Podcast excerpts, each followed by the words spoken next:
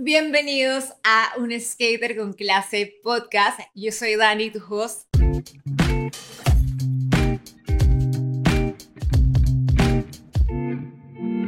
Y estoy grabando este primer episodio desde mi lugar favorito en el mundo mundial, mi casa en la playa o mi dep en la playa. No saben cómo amo la energía de este lugar.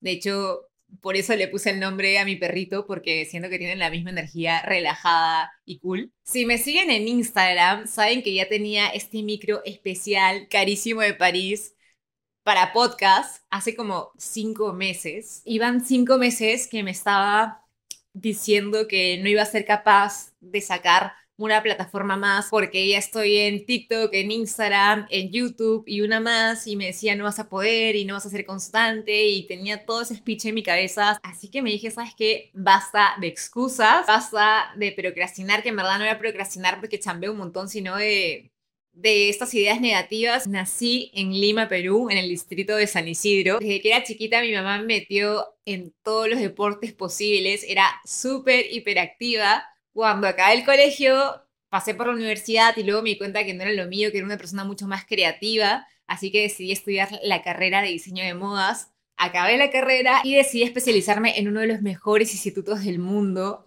en cuanto a moda, el Instituto Marangoni de Milano.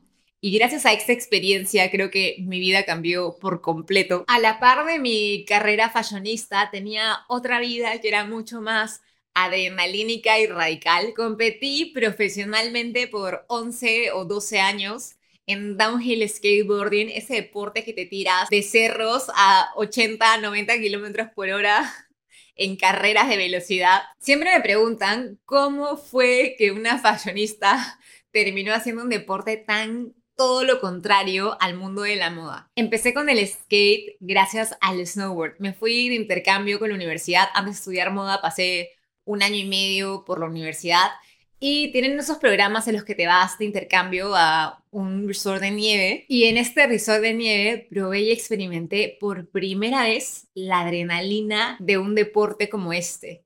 Y una vez que regresé a Perú, no había nada parecido, porque por más que en Perú sí hay nieve, no tenemos un solo snow resort. Entonces, lo más parecido que pude encontrar fue el skate. Después de haber probado el snowboard y estar en Perú, decidí comprarme un skate. Me acuerdo que le pedí a mi mamá que me compre un skate y me dijo, ok, y fuimos a Polvos Rosados. Polvos Rosados es un centro comercial o un, sí, como un centro comercial donde venden un montón de marcas y productos pero no es donde un skater profesional se iría a comprar un skate definitivamente, pero como yo en ese momento no tenía ni idea de marcas de skate, se me ocurrió ir a comprar, y era un skate de juguete, o sea, literal, era malazo en verdad, avanzaba súper lento, hasta que una classmate de moda, que era mitad gringa, mitad peruana, tenía una longboard y me pareció la cosa más hermosa del planeta. Me acuerdo que era de la marca Sector 9 y tenía una lija transparente de bambú con un diseño de olas y en comparación a mi skatesucho que, que tiene las llantas chiquititas y casi no avanzaba, esta longboard de mi amiga eh, iba mucho más rápido, mucho más estable, no sonaban las llantas mientras mi skate sí sonaba, o sea, yo dije, necesito una longboard. Así que cuando uno de mis hermanos se fue a Estados Unidos, le dije, me tienes que traer una longboard. Y se fue y me trajo mi primera longboard, era una Jaleiva o Jaleiwa, no sé cómo le digan ustedes, eh, linda, una, era, una, era una mini longboard. Era una mini longboard hermosa, del tamaño de un skate, pero con las llantas grandes, lija transparente, era hermosa. Entonces empezamos a montar mi hermano, un amigo suyo y yo. Éramos tres en una sola tabla. Y nos empezamos a enganchar un montón. En esa época el downhill skateboarding era algo que nadie hacía. Ni siquiera tenía amigos que hagan skate simple y esto era peor porque era tirarse a velocidades alucinantes. Entonces empezamos a ir a ver eh, a esta gente que estaba locaza, que se tiraba del Cerro de la Molina. El Cerro de la Molina, para los que no son de Perú, es un cerro que une dos distritos, el distrito de La Molina, que es un distrito donde las casas son mucho más baratas porque está pegado al cerro y la gente tiene a tener como que casas enormes y son más baratas porque son lejos, con el distrito de Surco. Entonces hay una bajada entre esos dos distritos que es súper divertida para tirarse en tu skate. Y empezamos a ir tipo una de la mañana porque a esa hora hay menos carros, entonces la gente se tira con la pista abierta, súper peligroso, una locura. Y nos poníamos ahí a mirar a la gente y nos empezó a llamar la atención. Y yo me acuerdo que decía, ala, el día que compita o me haga esta bajada voy a ser pro. Y bueno, llegó el día. Fui la primera mujer en bajarse el cerro de la Molina. Jamás creí que iba a tener un logro así. Y lo que me gusta del downhill skateboarding, a diferencia del surfing, es que, por ejemplo, en el surfing tú te tienes que coger la ola, si sea enorme, te la tienes que coger toda porque no puedes elegir, ah, me la cojo desde que ya está más reventada. No, en el downhill skateboarding sí, puedes elegir tirarte la bajada no desde súper arriba, sino desde abajito, te sientes más cómodo, vas subiendo y hasta que te sientes súper cómodo y llegas hasta la parte más alta, ¿no? Fui creciendo en el deporte, fui viajando. Gracias a mi pasión por la moda y mi pasión por el downhill skateboarding, decidí crear The Fashion Skater Blog, que nació en el 2013, pero nunca tuve una estrategia digital, nunca fui constante, nunca lo vi como un negocio, simplemente era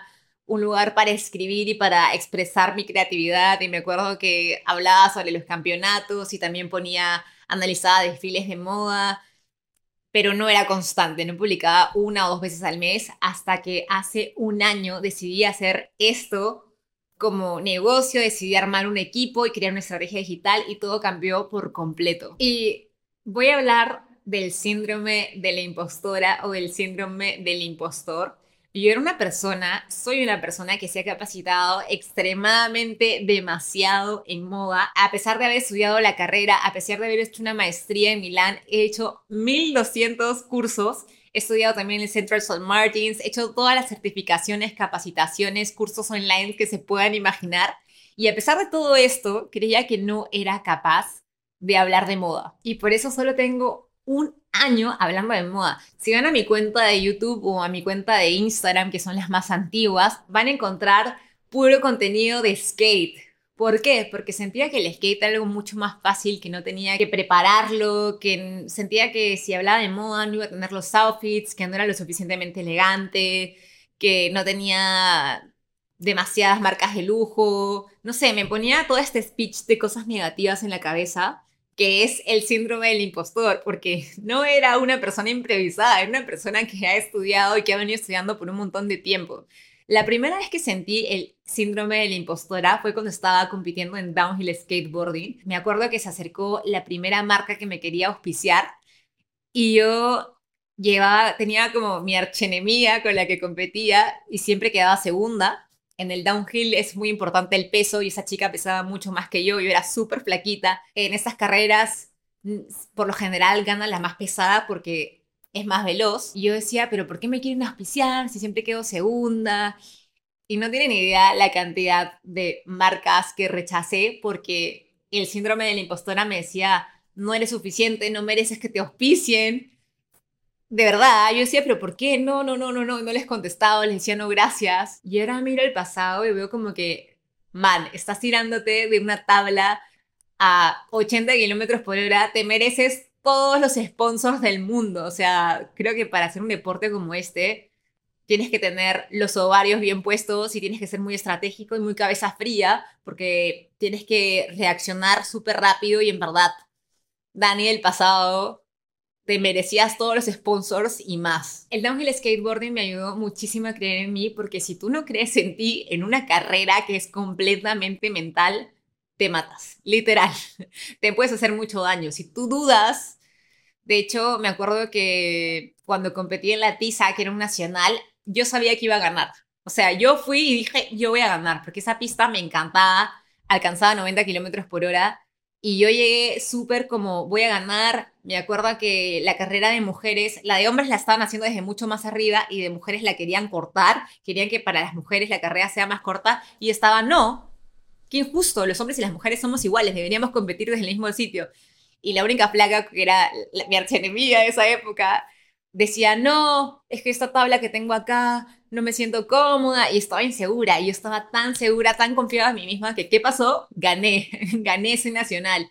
Y también me ha pasado que cuando, o me pasaba que cuando me sentí insegura, confiaba en mí y decía, no, si me siento incómoda, me siento insegura, no compito y era lo mejor porque creo que si vas a hacer una cosa tan riesgosa y estás con miedo, ¿qué va a pasar? Que te vas a caer, que no te va a ir bien. Entonces, me ayudó muchísimo a confiar en mi intuición y apagar todas esas vocecitas que te dicen, no, no puedes, te vas a caer, qué miedo, y confiar en mí. El año pasado, cuando decidí centrarme en el tema principal, en la moda, tuve que apagar esas vocecitas que me decían, no estás capacitada, no eres lo suficientemente buena. Y me di cuenta que yo no era ninguna improvisada, que yo venía capacitándome por demasiado tiempo. Y lo repito y lo repito porque muchas veces no solamente lo veo en mí, sino en amigos y amigas, gente súper crack que la rompe, la destruye y tienen esos momentos de dudas, que los invade el síndrome del impostor, que dicen, no, yo no puedo, no sé qué, y me dan ganas de jalarme los pelos porque veo su potencial y sé los cracks que son y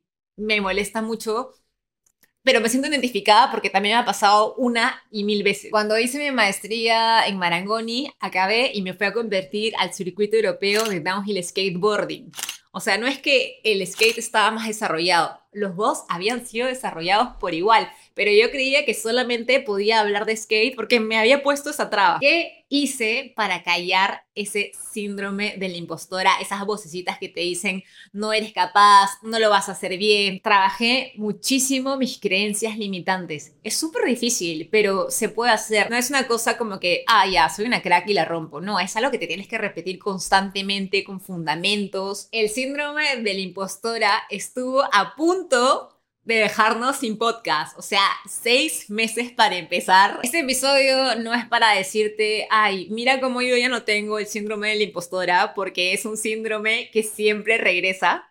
O sea, no crean que yo ya estoy curada y tipo, me la creo siempre. No, hay momentos en los que dudo de mí, regresa y no solamente me pasa a mí, sino le pasa a un montón de gente que la rompe y creo que es totalmente normal parte de ser humanos, estar arriba, estar abajo. Esa vocecita malévola que tenemos regresa, sobre todo cuando estás a punto de dar pasos muy importantes para ti. Es súper importante reconocer que absolutamente todos tenemos miedos, es parte de la naturaleza humana. No existe un solo ser humano que nunca tenga miedo, que nunca crea que, no está preparado por más que sí lo esté. Todos tenemos esos pequeños momentos de dudas, pero tenemos que aprender a confiar en nosotros, aprender a creérnosla. Si tú no te la crees, ¿quién se la va a creer por ti? Si tú no crees que eres capaz, absolutamente nadie va a creer que eres capaz. Tienes que dejar de tener miedo al fracaso. Yo creo que cuando cambié mi mente y ahora siento que si me equivoco, chévere, porque la próxima vez va a ser mejor. En cambio, antes pensaba, pucha, si lo hago mal, ya la gente no le va a gustar, me van a dejar de seguir. Ahora no tengo ningún miedo de equivocarme, le soy sincera. Si no sale chévere este episodio, sé que el siguiente va a ser mejor y voy a seguir creciendo y ese es el mindset que tengo. Espero que este primer episodio les haya gustado y les prometo que voy a seguir creciendo y evolucionando. Si llegaste hasta el final de este episodio, me encantaría que me dejes tres sombrillas moradas en Instagram o en TikTok, donde sea que me sigas. Ya nos vemos en un próximo jueves de podcast. Miles de besitos.